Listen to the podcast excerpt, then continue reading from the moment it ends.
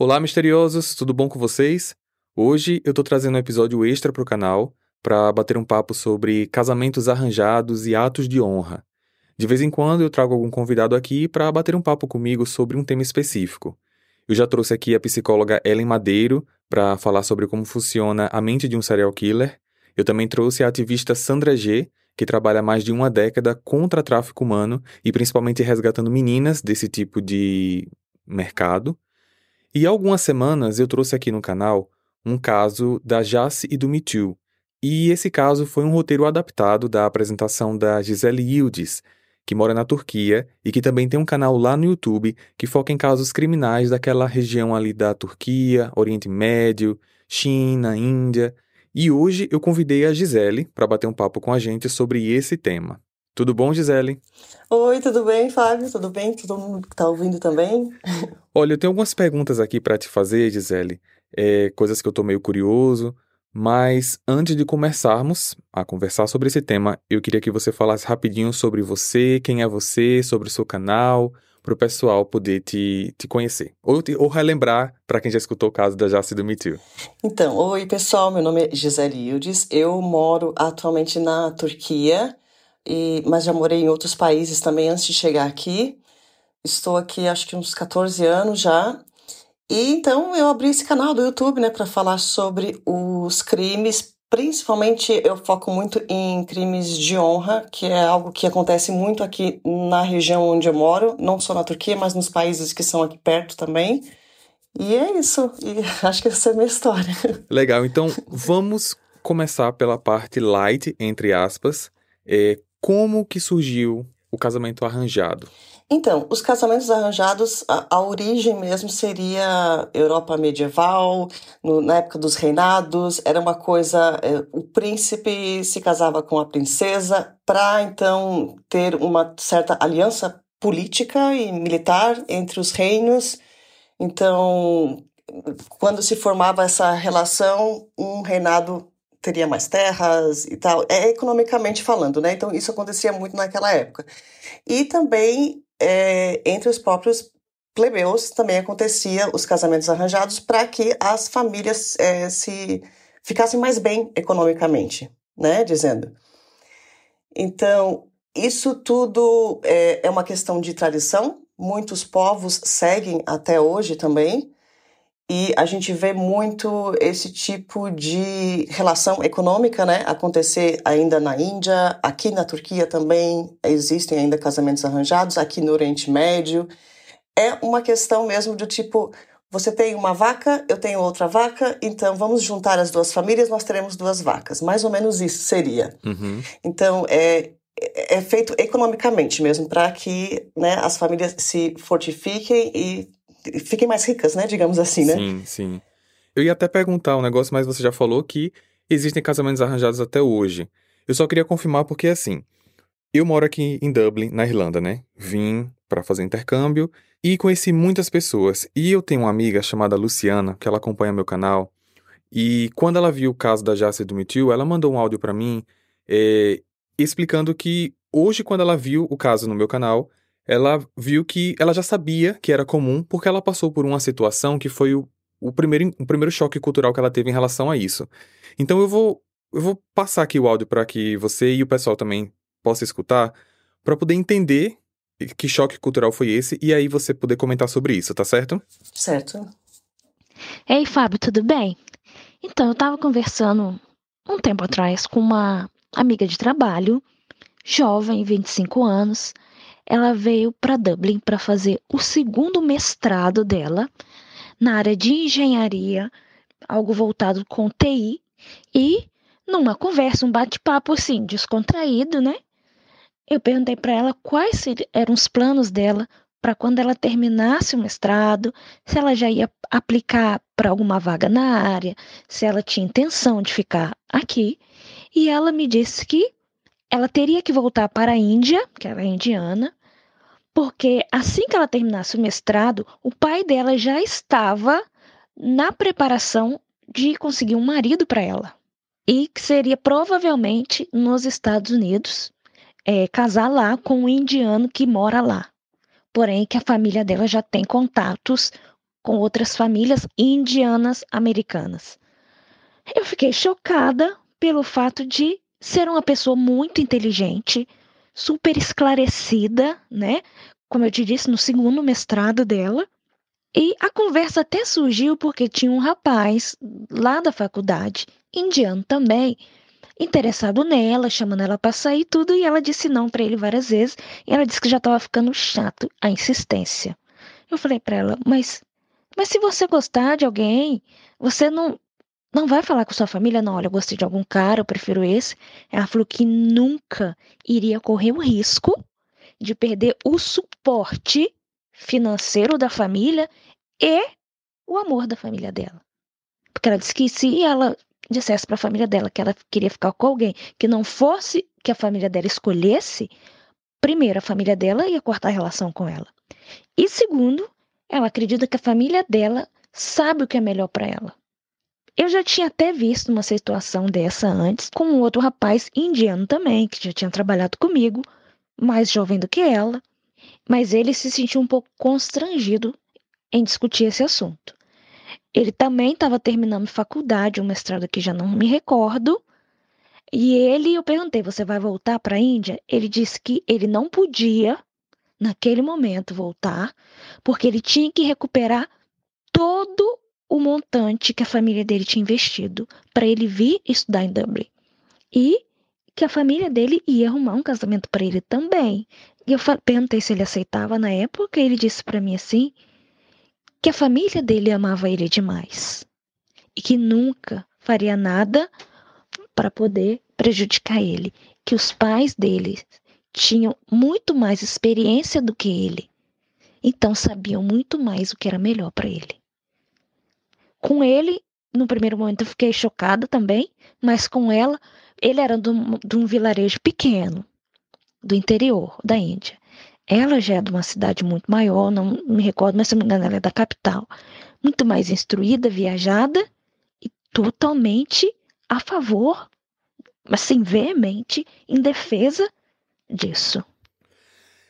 E aí, Gisele, é uma coisa diferente pra gente que somos brasileiros, né? Isso. Mas para eles, o que, o que é isso? O que é que representa isso, a família ter que achar alguém para os filhos se casar? Como é, como é que é isso lá?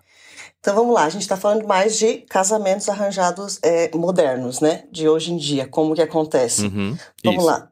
Na Índia, é, existem realmente sites de matrimônio onde uh, os pais fazem como se fosse um currículo dos filhos, né? Então lá eles colocam, olha, minha filha, a cor da pele é tal, ela é da casta tal, que isso é muito importante, né? O que seria casta para o pessoal, pessoal poder entender melhor? É, é como se fosse ai, uma classificação por.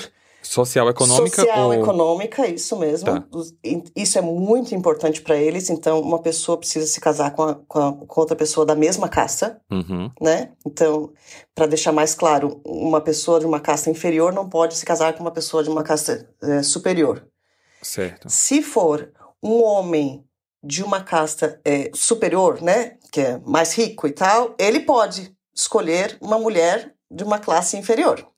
Mas ao contrário, isso não pode é, acontecer de jeito nenhum. Isso, né, aí a gente já vê também um certo machismo, infelizmente. Mas enfim, falando sobre casamento arranjado, é uma coisa que é, pra gente é muito estranho, mas para eles você você é, crescendo numa família assim, sendo educado desse jeito, você viu que seus pais se casaram desse jeito, não eram é, apaixonados quando se casaram, mas depois do casamento eles adquiriram um certo amor, né? Uhum. É muito estranho na nossa cabeça, mas para eles é muito comum. Então, é, antigamente, esses casamentos arranjados, é, quando nesses sites mesmo, ou agências, antigamente existiam agências físicas, hoje em dia eu não sei se existem mais essas agências de casamento de matrimônio físicas na, na Índia, mas eu sei da existência de, né, de sites. Então, eram os pais que faziam os currículos. Hoje em dia, o que é muito estranho para a gente é que são os próprios filhos que vão lá fazer os seus currículos. Então, para eles, é algo tão comum que eles mesmos querem é, fazer. E a questão da tua amiga ter falado de, ah, ela, é, ela escutou muito a mãe. Eles sabem Eles sabem o que, é, o melhor é melhor para mim. mim. Uhum. Isso uhum. é algo muito. É, é, algo cultural, né? Não só da Índia, mas de outros países aqui do Oriente Médio também. Eles escutam muito os mais velhos. É muito importante o que os mais velhos pensam. Aqui na, na Turquia também eu vejo muito disso. O, o pai é o chefe da família. O pai é, morre, é o irmão mais velho, é o chefe da família. E todos eles escutam os mais velhos. É aquela coisa da sabedoria, eles sabem mais, eles certo. entendem. O respeito um pra, respe... da sabedoria. Num outro sentido, não de casamento arranjado, eu entendo muito e eu, eu respeito esse tipo, é, é, essa ação, né? Esse, essa tradição aí de, de respeitar os mais velhos. Eu acho muito bonito isso. Em outro. em outra. Um, como que eu posso dizer? Em outro campo de, de, de, de aconselhamento. É, de... é. Mas isso é, isso é realmente muito importante, isso que a sua amiga falou, é, é realmente cultural e não só na Índia, em outros países também. Então, o que os mais velhos te falam é, é o que é certo para você. É uma coisa que você aprende desde pequeno, então para eles realmente isso é positivamente seria o melhor para mim me casar com aquele cara que minha mãe tá falando que eu, que eu devo casar porque eu vou ter uma vida melhor economicamente, piriri parará. Entende? Então, hoje em dia a gente vê os próprios filhos querendo também um casamento arranjado em alguns, algumas culturas, né? Mais ainda na Índia do que outros países. Então, nesse ponto, nesse ponto até acho que eu concordo, sabe? Quando o filho tá, tá acostumado. Agora, nós temos também muitos casamentos arranjados onde os filhos não aceitam. E aí que dá, que, né, que tem, tem um certo conflito. É, também, não... E aí que a gente vai entrar na parte mais mais forte, mas eu aproveitar o seguinte, eu tinha outras perguntas aqui, mas você já foi explicando e respondendo. Ai, Não, tranquilo.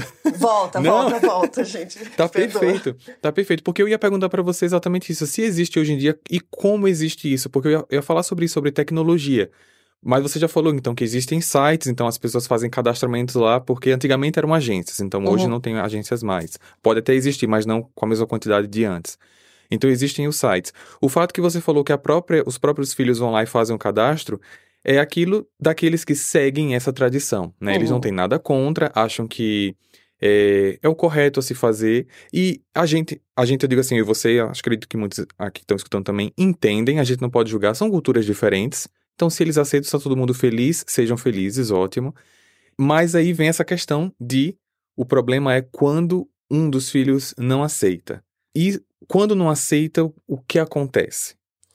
Então, a, a, a gente estava falando da, da, Índia, onde o negócio é mais ou menos organizado, né? Tem outros, por exemplo, aqui na Turquia, deixa eu colocar um exemplo do país que eu entendo mais como acontece, né? Certo. É, então, a, os casamentos arranjados modernos da Turquia de hoje em dia, é, as pessoas têm, têm uma falsa impressão de que é tipo, ah, o pai combinou com a família de, do, do noivo né, a família da noiva combina com a família do noivo sem a menina saber, mas não.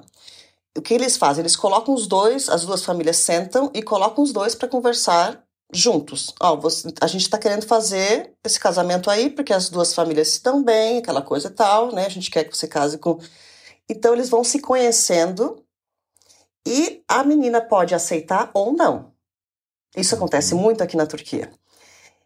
É, no caso, então, de pais que são mais. É, é não tradicionais, eu, ia, eu, posso dizer, mas. Eu ia falar liberais entre aspas, eu ia falar isso. Porque, pelo exemplo que você está explicando, é.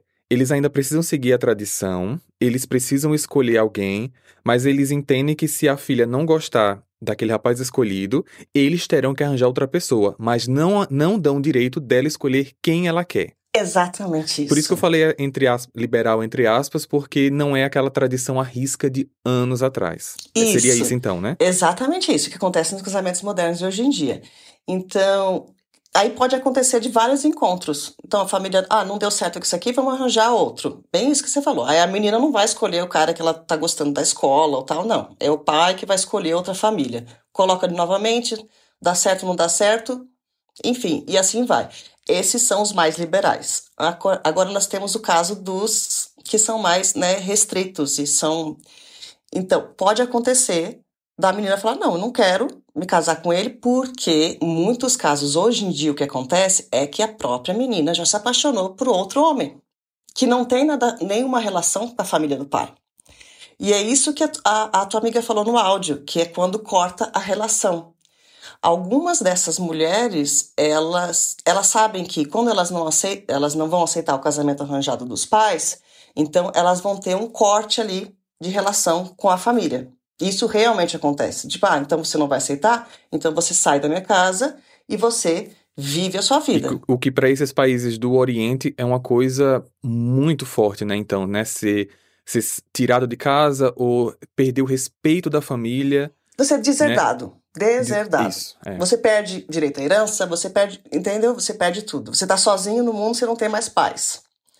Então a gente tem que ver, alguma aqui na Turquia, hoje em dia, o que acontece? Muitas mulheres também, né? Chutam o pau da barraca, porque aqui é um país que é muito mais tranquilo para as mulheres hoje em dia, é fácil de conseguir emprego, tudo isso. Então a, a própria né, mulher que não quer aquele casamento arranjado, já está na faculdade, já se apaixonou por um cara na faculdade, falou, não, eu vou conseguir um emprego e vou viver a minha vida vão me sustentar. Agora, quando a gente fala de outros países onde a questão é muito mais embaixo, é, por exemplo, Jordânia, outros países aqui do Oriente Médio, onde é muito difícil para a mulher conseguir um emprego e ela ter essa independência, aí que, que, que corre o perigo, né? Ela vai ter que se casar. É difícil a gente entender isso, mas ela vai ter que se casar. Porque se ela, se ela não fizer isso, como que ela vai se sustentar? Uhum. E é o que muita gente não, não entende também, às vezes, nos casos que eu conto no canal, mas por que, que ela não foi? Ela saiu, ela fugiu. Gente, a gente está falando de pessoas com, com poder aquisitivo muito baixo. Uhum. Elas não conseguem emprego, então elas estão sozinhas no mundo e de, dessa forma elas são obrigadas a se casar e entram naquele casamento arranjado com um homem que geralmente vai, né, provavelmente vai bater nela e tudo existem isso. também existem também outros várias outras coisas que a gente não consegue explicar num episódio que a gente apresenta em 30 minutos, que é essa questão de, de, de, psicologicamente não conseguir, porque mesmo que no fundo elas queiram, existem tantas coisas por trás, como, como a gente falou agora, respeito de família, etc e tal. Eu tô falando isso, vou sair um pouquinho desse assunto, mas a gente volta. Porque quando eu apresento casos sobre sequestro no meu canal, é, ou coisas semelhantes de tráfico, é, é, existem muitos comentários das pessoas dizendo assim: ah, mas porque quando estava no aeroporto, porque nessa questão de tráfico humano, as, as meninas são traficadas para poder terem sexo em outros países, aí vai, tem a viagem, né, com passaporte falsificado, etc. Então o pessoal comenta: ah, por que, que no aeroporto gritou, não pediu por ajuda? Mas nesse caso, é tanta coisa por trás de ameaças à família que não é simples. Aí voltando para o nosso caso agora, não é só dizer assim: eu não quero e eu vou embora. É como você falou, é ser deserdado, é você tá sozinha no mundo. Como você vai ser vista para outras pessoas? Você não vai conseguir arrumar emprego, você não vai conseguir uma outra pessoa para você, porque as outras famílias vão saber da sua história, você foi deserdada. Você entende o que eu quero dizer, né? Sim, é muita essa... coisa por trás que a gente não consegue em 30 minutos de episódio explicar. É, é, outro ponto também muito importante a ser explicado, bem isso que você falou mesmo. Nos países que são mais liberais, por exemplo, aqui na Turquia, né? Vou colocar o exemplo que é o país onde eu vivo. A mulher uhum. saiu de casa, a família deserdou, tudo bem, ela vai ser aceita em Istambul, qualquer outra cidade grande daqui, todo mundo vai entender, ninguém vai querer saber, sabe, do passado dela, tá tudo bem. Aí, ó, você é independente, isso que é o importante. Agora, a gente está falando em outros países do Oriente Médio, onde é muito mais difícil, Irã, Jordânia. É, não é só a questão dela estar sozinha no mundo, dela ter que conseguir emprego, é que ninguém vai dar emprego para essa mulher porque eles vão saber o que ela fez com a família. Então, é a questão da honra que entra também. Então, ela é mal vista na sociedade, que, que, que é como se fosse também. É, acontece também muitos casos de pessoas que se casam, casamentos arranjados, depois elas se divorciam. Nesses países, uma mulher divorciada é muito mal vista. Então, a própria comunidade não vai dar apoio para ela, não vai dar emprego, essa mulher vai passar fome. E é isso que ela pensa também antes dela pedir. Por que, que a pessoa não pede divórcio? Porque ela não tem uma saída. A gente, a gente precisa entender também aonde que ela mora, como que ela vai conseguir fugir, dinheiro da onde. Ela, às vezes a, a mulher não tem dinheiro para pegar um ônibus. Quer dizer, entende? É. Agora, eu queria falar uma coisa a mais sobre casamento arranjado aqui, que é muito importante a gente pontuar também, que nesses casos de casamentos arranjados de alguns países, acontece muito o casamento infantil. Sim. Porque é a, a família, né, que, que quer arranjar aquele casamento pela questão econômica e tal. Então, desde pequeno já, ó, minha filha está com 5 anos, seu filho está com 8. Os dois vão se casar, né? Ali já começa a conversar. Alguns países, o que é um problema muito sério. Desculpa interromper, você falou eles já vão se casar, mas eles vão se casar com essa idade ou eles já estão prometidos um para o outro quando chegarem a determinada idade? Essa é a questão. Eles já estão prometidos, mas alguns países permitem que eles se casem com essa idade. No Irã, por exemplo, a, o, a pessoa pode se casar com um mínimo de 13 anos. Só que antes da mulher completar 13 anos, se ela quiser se casar, ela pode com a permissão dos pais. Então, no Irã, é uma informação que não é oficial, mas que todo mundo fala na internet, né? Que algumas mulheres se casam com 5 ou 8 anos de idade, tem casos. E tem um caso muito famoso que aconteceu, acho que foi em 2013, que foi no Iêmen, que é chamado de Yemen, né, em português, se não me engano, é um país que fica embaixo da Arábia, assim, no sul da Arábia. Mas então, esse caso foi antes de 2013, na verdade. E ele é um caso muito famoso. Ele não foi. Ele, a informação não é oficial porque foi um caso que foi silenciado, mas nós temos é, reportagens do New York Times, de grandes jornais internacionais aí falando sobre o assunto. O que aconteceu? Foi o casamento infantil, foi feito um casamento arranjado. A menina tinha 8 anos de idade e o homem tinha 40. A, a menina se chamava é, Rawan, Rawan, eu não sei se estou pronunciando correto e aconteceu na cidade de Medi, na província de Rajá. E na noite da lua de mel deles, ela foi levada para o hospital com é, hemorragia interna e uma perfuração no útero. E essa menina faleceu nesse dia, na, na noite de lua de mel dela. Ela tinha oito anos de idade e o homem tinha 40 o que é um absurdo, né? Totalmente. Esse caso foi muito falado na época, é, foi feito um grande protesto lá mesmo no país, a Organização das Mulheres tentando é, retirar a lei é, para que as mulheres então fossem de permissão que se, cas isso, que né? se casassem tão cedo. Porque, se eu não me engano, lá também tem uma. Acho que, se eu não me engano, são 13 anos de idade que você pode casar, mas existe essa mesma. Nessa, na, na brecha da lei ali, existe também a permissão dos pais. Então, ela pode conseguir a permissão dos pais para se casar mais nova que isso, o que foi o que aconteceu. Hey, você se interessa por crimes reais, serial killers, coisas macabras e tem um senso de humor um tanto quanto sórdido? Se sim, você não está sozinho. Se você precisa de um lugar recheado de pessoas como você, Venha conhecer o podcast Pátria Amada Criminal. Todas as semanas tentamos entender o pior da humanidade. Nesse processo a gente ri, chora, fica brava, fofoca, porque afinal de contas é assim que a gente fala quando está entre amigos. Suas novas melhores amigas trevosas estão aqui no Pátria Amada Criminal. Eu conheço a menina. Agora, Gisele, nesse caso daí, pela diferença de idade, qual o motivo desse casamento? É, eu acho. Deixa, deixa eu explicar o que é que eu tô pensando para você me dizer se é isso ou não. Provavelmente ele era de família rica, ela era de família pobre, ou ela foi comprada. Comprada que eu digo assim, ele, ele deu um, um dote, um, né, que fala dote, não sei, ou abastou a família com alguma condição financeira para melhorar a condição financeira deles e a filha foi dada para ele para poder se casar. Porque se não foi por dinheiro, qual foi o objetivo da família de dar uma menina de 8 anos para se casar com um homem de 40?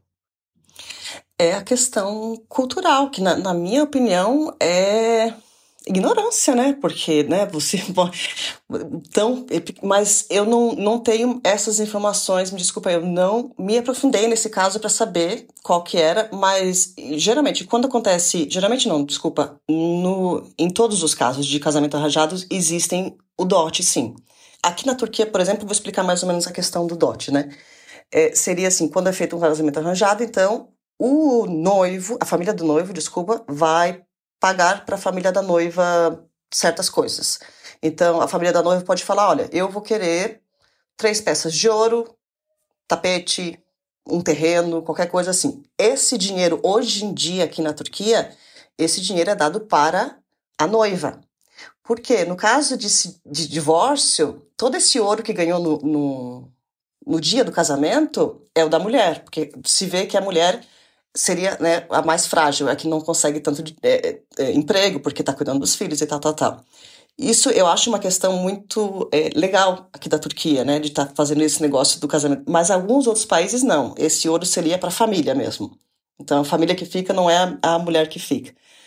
Mas existe a questão do dote e também aqui na Turquia, por exemplo, quando acontece também um casamento, é mais ou menos como no Brasil hoje em dia, né? Porque além do noivo estar dando alguma coisa ali para a mulher que seria que ela usa depois do casamento também, se ela se divorciar, a noiva ela vai trazer, a família da noiva, no caso, né, vai comprar todas as coisas para casa. Que é a questão do Brasil também, a gente faz isso, né? No casamento, a gente dá os presentes para casa, que é para ajudar a, as duas famílias, mas alguns outros países, não, esse dinheiro vai. É como se fosse vendido. Na minha opinião, é como se a mulher fosse vendida. Sim, é, é, é o que eu consigo entender também é, é uma venda indireta. É. Porque a coisa principal ali é o dinheiro que vai passar de uma família para outra. Então, é uma forma de compra e venda, infelizmente. É, nesse caso, nesse caso do Lemon aí, eu não, eu não me aprofundei no caso para saber para onde que foi, mas falando assim, no geral, nesses outros países que a gente não tem muitas informações, né? Por exemplo, Lemon é um deles, Irã é outro deles e tal.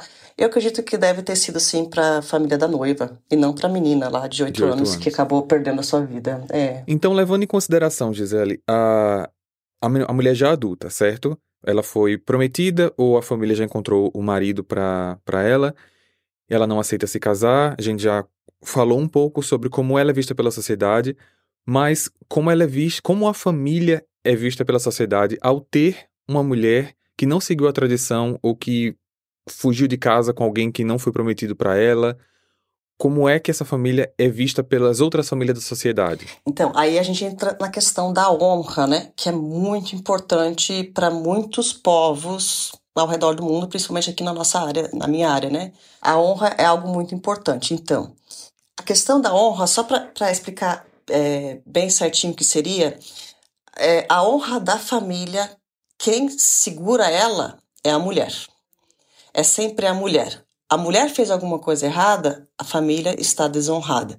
Eu tenho um exemplo muito bom para dar sobre essa questão de, da diferença da, da honra ser segurada só pela mulher, não pelo homem, que foi de um documentário que eu assisti de um policial que estava falando sobre o assunto. Ele estava investigando o caso, que foi um crime de honra, e ele estava entrevistando né, uma pessoa lá de certa região, de certo país, que cometia o ato de homem da honra.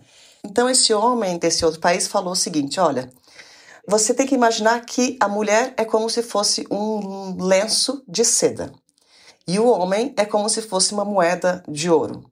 Se a moeda de ouro cai numa poça de lama, você pega a moeda, lava ela e ela está nova novamente. Agora, se o lenço de seda cai na poça de lama, você nunca mais vai conseguir tirar essa mancha dele. Então, por esse motivo que eles acham né, que a honra é a mulher que segura. O homem pode fazer qualquer coisa de errado. Ele, ele não vai desonrar a família. Qualquer coisa que a mulher fizer de errado, ela vai desonrar a família. Então, nesse caso aí de a mulher não aceitar o casamento, né, ela deserdou, fugiu, não quis casar, então a família sente que a família inteira está desonrada. Aí o que acontece? Quando essa família que está desonrada porque a mulher saiu e quis viver independente, eles vão no mercado comprar alguma coisa, as outras pessoas da comunidade não vão vender para essa família. Porque seria como se aquela família estivesse é, no pecado. Algo assim. Certo. Sabe? Não, sua família está desonrada e não posso fazer negócio com você. Porque senão a sua mancha vai passar para mim. Então todos começam a desrespeitar essa família também. Essa família ela não vê saída, mas eu, é, na, na, na, minha opinião isso aqui é errado falar, né? Não vê saída, mas enfim, o que, que eles vão fazer? Então a solução seria matar essa mulher, porque tirando essa mulher da família, que a pessoa que desonrou, a família inteira volta a ser honrada novamente.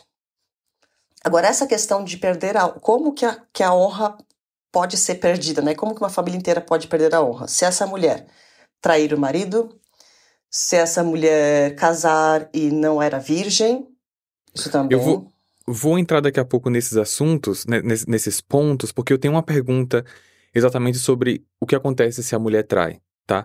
Mas antes da gente entrar nesse assunto, eu queria fazer o seguinte: eu queria aproveitar isso que a gente está falando de crime de honra para lembrar o motivo desse nosso bate-papo hoje, que foi o caso da Jace e do Me Too, né? Que foi um caso que eu vi no seu canal, que eu achei muito interessante e quis trazer pro, pro canal. Para quem não escutou esse caso, pessoal, vou fazer um, um rápido resumo aqui e vou soltar um pequeno trecho para vocês. A Jace, ela morava no Canadá, de, ela era de uma família muito rica e ela se apaixonou por um rapaz na Índia, muito pobre, muito, muito, muito pobre. O que aconteceu é ela se casou escondida com ele porque eles estavam planejando conseguir, ela tinha um visto canadense, estava planejando dar, conseguir o visto canadense para ele para que eles fossem morar no Canadá, longe da família, numa sociedade que eles fossem mais aceitos, porque ela sabia, eles sabiam que na Índia não seria bom. A família descobriu e simplesmente contratou uma gangue para ir atrás deles e eliminar os dois. Para quem não escutou esse episódio ainda, pessoal, eu vou saltar agora é, a, a ligação que houve entre esses capangas, esses caras que pegaram a Jace e o Too, ligando para a mãe da Jace para poder avisar que estavam com ela e que já iriam eliminar.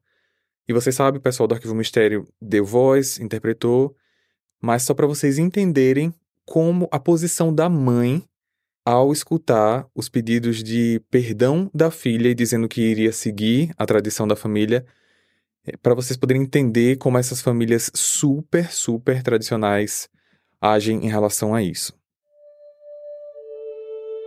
Alô? Oi, Vadesha. E aí, resolvido? Quase. Estamos aqui ainda com a Jace. Ela tá dizendo que é inocente, tá implorando para falar com a mãe. Pera aí, que eu vou passar pra ela.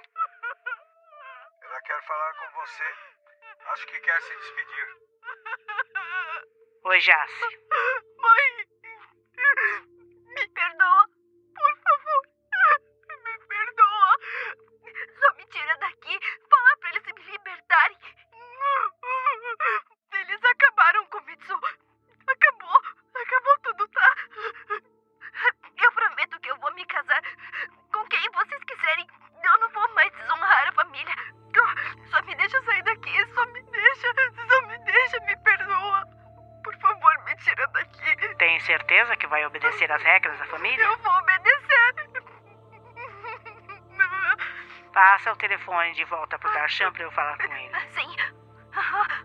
Ela quer falar com você. Alô? Mata. Tem certeza? Mata essa desgraçada. Mata! E aí, Gisele?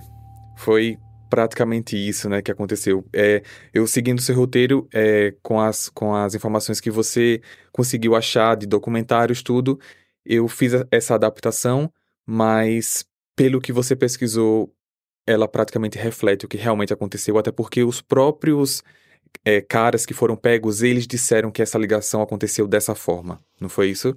Isso. E é isso que acontece com as famílias, eles realmente mandam matar. É, esse né? é um exemplo muito bom. Aliás, pessoal, vão lá assistir esse vídeo, porque é, todos os detalhes a gente consegue entender bem como acontecem os crimes de honra, né? E esse é um exemplo muito bom para a gente pontuar que a questão é. Muitas pessoas falam assim, ah, mas quando acontece, né, quando a mulher desonra, por que, que ela não foge? A Jace, ela fugiu, né? Ela foi, foi lá para a Uhum. Índia para tentar salvar o Me Too. A família conseguiu rastrear os dois e nesse caso também, que acontece muito, que as pessoas acham que eles matam só a mulher, mas não. Eles eh, tentaram matar os dois. Tentaram tirar a vida da Jace, e, aliás, eles tiraram a vida da Jace, perdoe, né? Eles tentaram tirar a vida do Too. Na verdade, Ele- eles, eles acharam que tinham tirado, deixaram ele lá, mas na verdade ele sobreviveu, né? É, era para ter Uhum. tirado, porque nesses casos de crimes eh, de honra, né, que aconteceu, por exemplo, com a Jace e com o Too. Então, a Jace desonrou a família.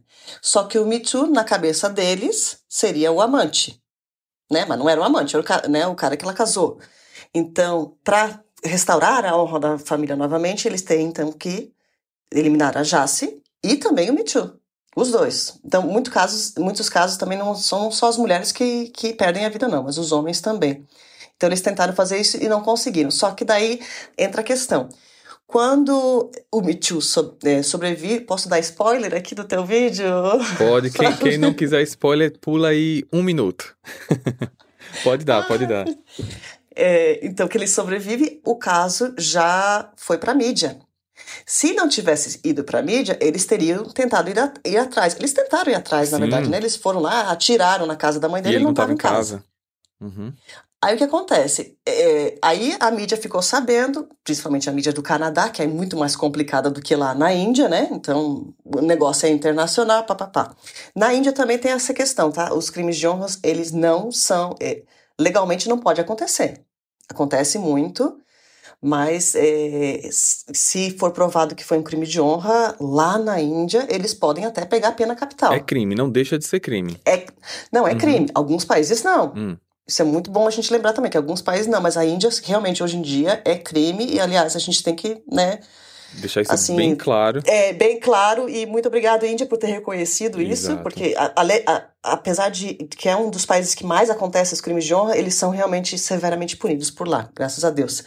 Mas então, eles tentaram fazer isso, não conseguiram. Aí eles conseguiram, tentaram fazer com que a vida do Too acabasse de qualquer forma, né? Colocaram ele na prisão. Gente, vocês precisam assistir o vídeo, porque o que acontece com o Too depois é ainda mais desesperador. Por anos, por anos. É. Por anos. Bom, não vou mais dar É. um spoiler, vamos lá assistir. Depois a gente volta aqui no. Exato. Mas é um, é, um, é um exemplo muito bom pra gente entender bem o que, que é um crime de honra. Então, em outra situação, vamos pensar agora no caso que a mulher aceitou, fez o casamento e ela trai o marido. O que acontece com ela e o que acontece com o marido? O que acontece também com o amante? Como funciona esse esse esse essa, esse globo, essa, coisa toda aí? Sim, a então, é a mesma questão do, da, do Me Too e da Jace. Ah, os- os- o certo, não, não posso nem falar certo, né? Mas é, é porque é uma ideia tão absurda, né? Mas enfim, Uhum. o que O eles. certo pra eles. O certo pra eles, isso. Uhum. é, então, tirar a vida da mulher e do amante também. O marido nada acontece. Ele pode se casar novamente e a vida dele continua. Normalmente, o marido, né?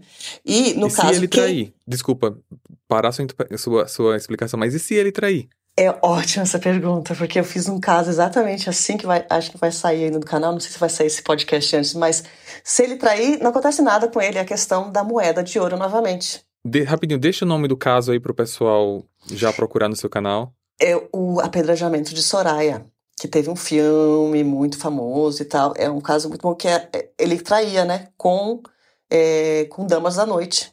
Pra Certo. ele e pra ele tá tudo bem. Não, o marido não tem problema nenhum, que é a questão a gente falou do policial lá que conta a história da moeda de ouro. Uhum, A moeda de ouro caiu na lama, limpou, tá tudo bem. Ele não, verdade, ele não segura a verdade. honra da família. É, Então, com, a- com o marido não acontece nada, mas com o amante sim. Agora, tem uma questão também do, do crime de honra que, depois que eu comecei a entrar nesses casos, que eu fui descobrir que ainda é muito mais sério do que a gente imagina. Muitos casos é, de abuso de mulheres, né? Se a mulher, antes mesmo de ser casada ou casada já, se ela for abusada por um homem na rua, em qualquer lugar, isso também desonra a família. Peraí, peraí, peraí, peraí, peraí.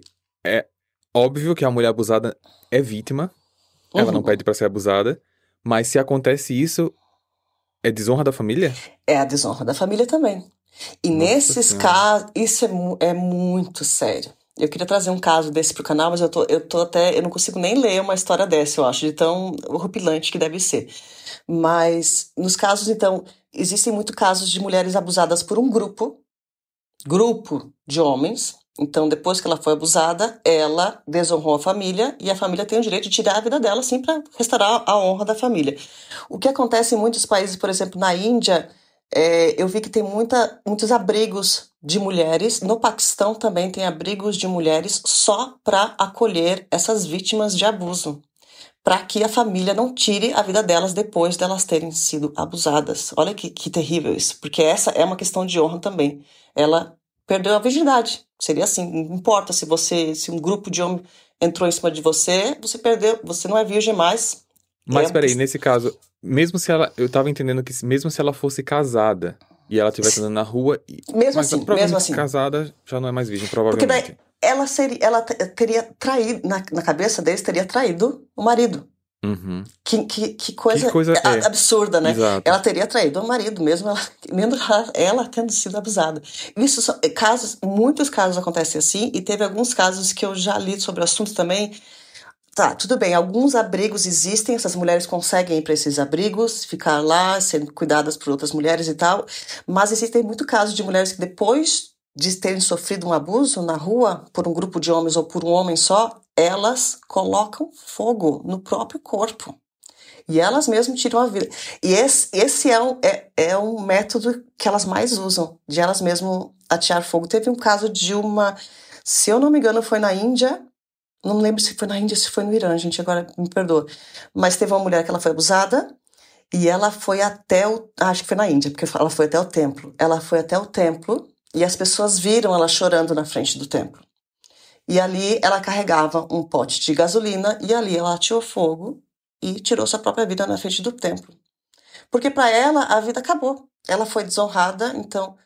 Hey, você se interessa por crimes reais, serial killers, coisas macabras e tem um senso de humor um tanto quanto sórdido? Se sim, você não está sozinho. Se você precisa de um lugar recheado de pessoas como você, venha conhecer o podcast Pátria Amada Criminal. Todas as semanas tentamos entender o pior da humanidade. Nesse processo a gente ri, chora, fica brava, fofoca, porque afinal de contas é assim que a gente fala quando está entre amigos. Suas novas melhores amigas trevosas estão aqui no Pátria Amada Criminal. Para ela não tem mais saída. Olha que coisa terrível. Complicado É- até é- de é- escutar. Imagina de ler uma história dessa para É, É porque, é. É. porque a- entrando agora numa- ne- nesse trabalho que a gente tem de apresentar os casos, as pessoas não imaginam como é forte. É porque agora até eu fico hum, emocionado. Porque a gente vê muita coisa que a gente não apresenta. É foto, é detalhe é. que o pessoal não tem noção. E teve um caso que eu apresentei no meu canal, acho que tem umas duas ou três semanas. É, não vou entrar em assunto do detalhe, mas eu recebi um comentário que a pessoa disse o seguinte: é, Desculpa, não queria comentar sobre isso, mas esse apresentador está gritando depressão, ele precisa de ajuda. O que aconteceu foi que é, é muito complicado a gente ser sereno em todos os casos que a gente apresenta, e aquele caso me tocou muito porque envolvia uma criança. Muito. Então, eu me emocionei, e minha voz ficou um pouco trêmula. E não tem, a gente não tem como apresentar esses casos sorrindo.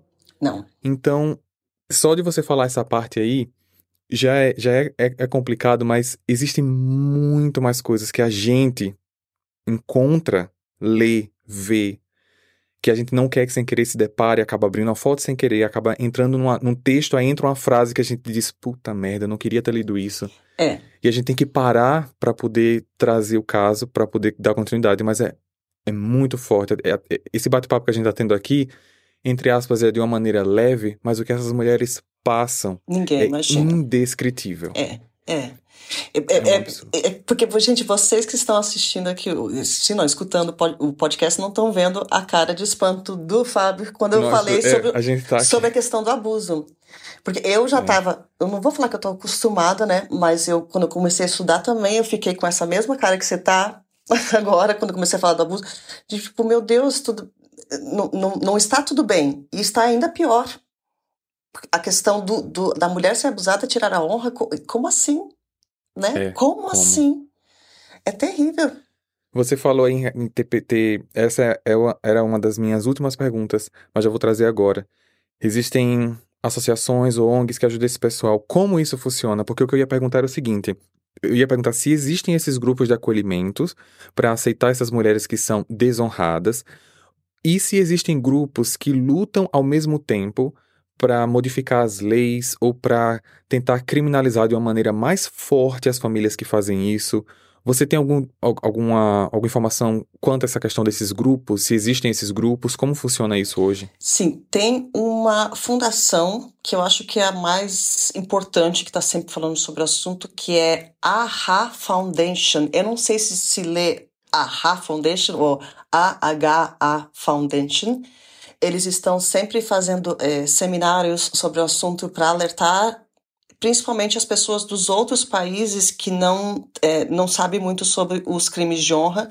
Tem muitos seminários eh, super interessantes também no próprio site deles. Teve um que eu assisti esses dias até sobre para alertar alguns policiais do próprio Estados Unidos sobre como tratar os crimes de honra, porque a questão, essa fundação o que ela faz? Ela tenta alertar, né, e, educar os policiais para conseguir identificar as vítimas. Porque o que acontece? Quando um crime de honra acontece no Paquistão, que é um país onde acontece muitos crimes de honra, os policiais de lá já sabem identificar na, na hora, né? Ou quando uma vítima está pedindo socorro para a polícia do Paquistão, por exemplo, a polícia de lá já sabe, não, se ela está pedindo é porque de, a família vai realmente tirar a vida dela. Agora, uma é, uma paquistanesa está morando nos Estados Unidos e ela vai para a polícia e pede ajuda, talvez. Eles não têm a noção do, do, do, do, tão intenso que isso é, né? Isso. E a... podem deixar passar como uma, uma chance de salvar. Como uma adolescente revoltada. Ah, não, tá falando isso uhum. dos pais, mas capaz, não vai, não vai acontecer. Então essa fundação faz muito isso. Ela vai em vários, é, vários outros países para tentar alertar e fazer é, cursos com os próprios policiais de lá. Para tentar, né, e mostrando os casos que já aconteceram e tal, em outros países para mostrar como funciona e como então você identificar que realmente a pessoa está em perigo e poder né, salvar essa pessoa. Então a gente tem essa, essa fundação aí que é muito importante e cada país também tem os seus programas de alerta e de ajuda para as vítimas de atos em nome da honra. Aqui na Turquia, por exemplo, eles têm um programa muito bom e muito importante. Eles dão cursos até na, própria escola para tentar retirar essa ideia, né? Porque ainda acontece sim aqui na Turquia atos em nome da honra num número muito menor do que outros países aqui da minha área, porque é, nós temos, é claro, né, uma, uma lei civil e tal, então aqui os atos da honra são severamente punidos pelo país e na maioria dos casos, a gente não tem a pena capital aqui, né? Mas na maioria do, dos casos eles pegam a prisão perpétua e realmente eles ficam lá mínimo de 40 anos e fora isso também, então nas próprias escolas, eles têm muitos abrigos de mulheres que são espalhados em todo o, a, a, Turquia, em todas as grandes cidades daqui. Claro que ninguém sabe da localização desses abrigos, para acolher essas mulheres aí que estão em perigo. E também a própria, isso é muito interessante que eles fazem, é que eles dão, claro, uma nova identidade para essa mulher, porque tem a questão de que ela, ela precisa sumir mesmo, ela precisa desaparecer. E o governo aqui da Turquia, além disso também, eles dão a opção para a mulher de ela fazer uma cirurgia plástica. Nossa, que interessante. Sim, Legal. pago pelo, pago pelo próprio governo para tentar ali modificar, para ela conseguir realmente, sabe, para que a família não encontre. Ela não vai gastar nada. E ela pode, ela tem, tem essa opção de, de trocar né? Tem também um outro documentário que eu assisti sobre o assunto. Desculpa, Fábio, se eu tô falando demais aqui, não, meu Deus. Vontade que é, é, eu achei muito interessante, que era a fuga dessas mulheres dos países. Então, elas tentam fugir para outros países também, mulheres do Irã, mulheres da Jordânia, né, Arábia e tal, tentam fugir. E é, esse documentário elas estavam falando que elas tinham um grupo de WhatsApp que elas mesmas criaram para conseguir se ajudar, ali vaquinha e tal, para conseguir comprar passagem. E nesse documentário estava mostrando a fuga de uma menina essa menina realmente conseguiu fugir, só que quando ela estava no aeroporto, ela mesma conseguiu gravar uma outra mulher no aeroporto que as autoridades lá do aeroporto da imigração, elas estavam entregando essa mulher de volta para a família. Ela foi, ela, ela foi pega pela imigração, não tinha o visto para entrar em tal país e tal, né? ela, a, a imigração ligou para os pais, a menina era menor de idade realmente, né, viajando, uhum. ligou para os pais e essa menina falava assim no, no, vídeo, né, não, ele, pelo amor de Deus, não me, não me, não me manda de volta, não me, eles vão me matar, eles vão me matar. E é muito chocante esse documentário porque a gente não sabe o final da história dessa, dessa menina. Nem o próprio documentário conseguiu descobrir o paradeiro dela. Eu acredito, sinceramente, que ela não tá mais aqui. É. Que eles pegam. É o que eu, eu, é o que eu imaginei agora. É isso que eles vão. Eles fazem. Eles vão até os outros países, que eles fizeram com a Jace e com o Mitsu, foram em outro país, caçaram para então eliminar. Não, não existe fronteira. Então tem que ter um programa uhum. também na própria imigração, né? Eu achei um absurdo esse. esse... É. Mas é, essa, essa não é, é uma ignorância, mas não estou chamando de ignorância é, de, de bu por burrice, mas é a falta do conhecimento mesmo. Falta do conhecimento, de saber que é. não, não vou entregar essa mulher aí, vamos, sei lá, vamos colocar num programa aqui nesse. É porque também é de complicado a gente falar sobre é, isso, né? E, e, e quando, quando junta dois, países. Dois países é muito complicado, mas complicado. acontece muito. Uma das minhas últimas perguntas é, envolve essa questão de números.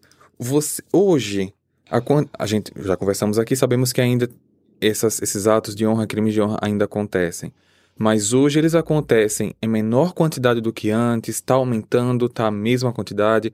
Quantos casos existem por ano? Existem esses números? Como você poderia apresentar esse tipo de caso? Então, é, na, a estatística, né, o, o número que foi dado é numa base de 5 mil pessoas que perdem a vida todos os anos em nome da honra no mundo. Só que desses 5 mil, mil deles são no Paquistão, outros mil deles são na Índia. Então, são os países que a gente tem um problema mais sério. Aparentemente, tá? Eu, tive, eu consegui pegar outros números. É, em 2022, teve 12 casos no Reino Unido. Não são europeus, são, são, são porque os casos, os atos em nome da honra acontecem é, geralmente no Oriente Médio, no sul da Ásia e no norte da África. Só que, como nós temos né, os imigrantes hoje em dia indo para outros países, eles carregam essa tradição junto com eles, né? Vão morar nos Estados Unidos, vão morar no Canadá, né? No Canadá, o caso da Jasmine. Da uhum.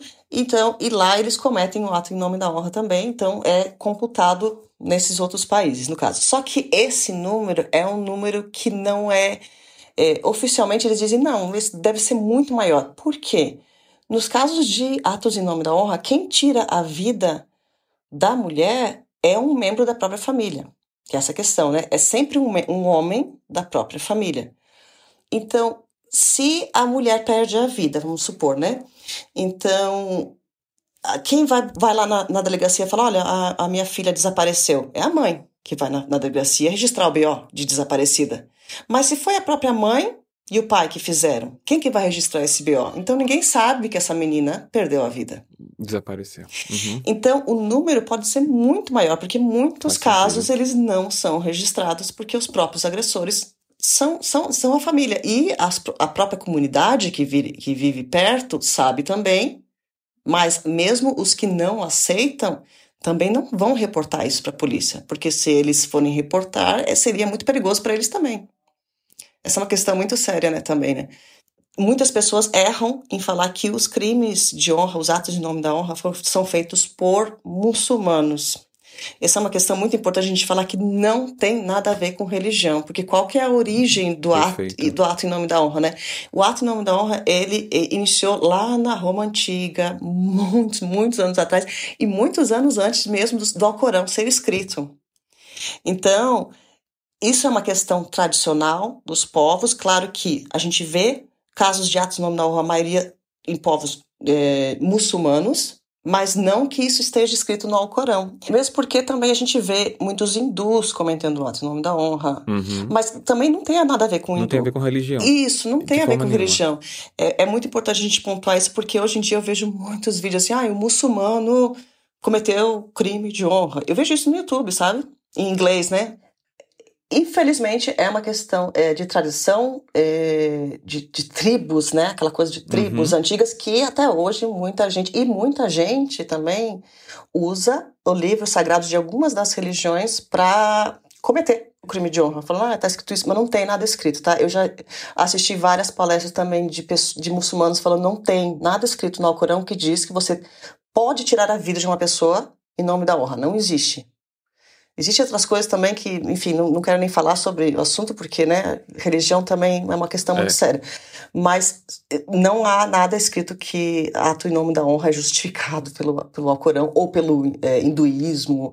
A gente vê também o caso que você vai fazer no, no, no canal, não é? Da Tina, Isa, você vai fazer esse caso? Sim, sim, sim. Também um, um crime de honra. Se preparem para esse vídeo, gente, que vai sair no Arquivo Mistério, que é, é um caso muito interessante de um crime de honra que foi uma mãe brasileira com um pai palestino. É. E a mãe era católica, o pai era muçulmano. Então não tem nada a ver com religião, é, é só para deixar bem Verdade. claro. Gisele, muito obrigado pelo seu tempo. Ah, eu que agradeço. Por ter trazido aqui um pouco do que do seu conhecimento em relação a esse assunto para o pessoal. É, quem quiser conhecer os casos que a Gisele apresenta, é só procurar no YouTube Gisele Ildes. O link está aqui na descrição também. Sobre o caso da Jace do Me Too, pode assistir tanto no canal dela como no meu canal, né? Eu acho, é, como eu falei com você, Gisele, no nosso primeiro contato, que a, apesar da gente apresentar os mesmos casos, cada um tem uma essência. Então eu não tenho medo, não tenho vergonha de, de dizer para as pessoas irem para os outros canais assistirem o mesmo caso, porque cada um apresenta do seu próprio jeito né? Então, fiquem à vontade para assistir em todas as plataformas com quem vocês quiserem. E é isso. Obrigado. Ai, adorei. Desculpa se eu falei demais. De jeito Fábio. nenhum. Adorei, adorei. Muito obrigado. Obrigada, Fábio. Eu que agradeço por De tudo. nada, obrigado a você também. Beijo. Beijo, gente. Tchau, tchau. Tchau. Hey, você se interessa por crimes reais, serial killers, coisas macabras e tem um senso de humor um tanto quanto sórdido? Se sim, você não está sozinho. Se você precisa de um lugar recheado de pessoas como você, venha conhecer o podcast Pátria Amada Criminal. Todas as semanas tentamos entender o pior da humanidade. Nesse processo, a gente ri, chora, fica brava, fofoca, porque afinal de contas é assim que a gente fala quando está entre amigos. Suas novas melhores amigas trevosas estão aqui no Pátria Amada Criminal.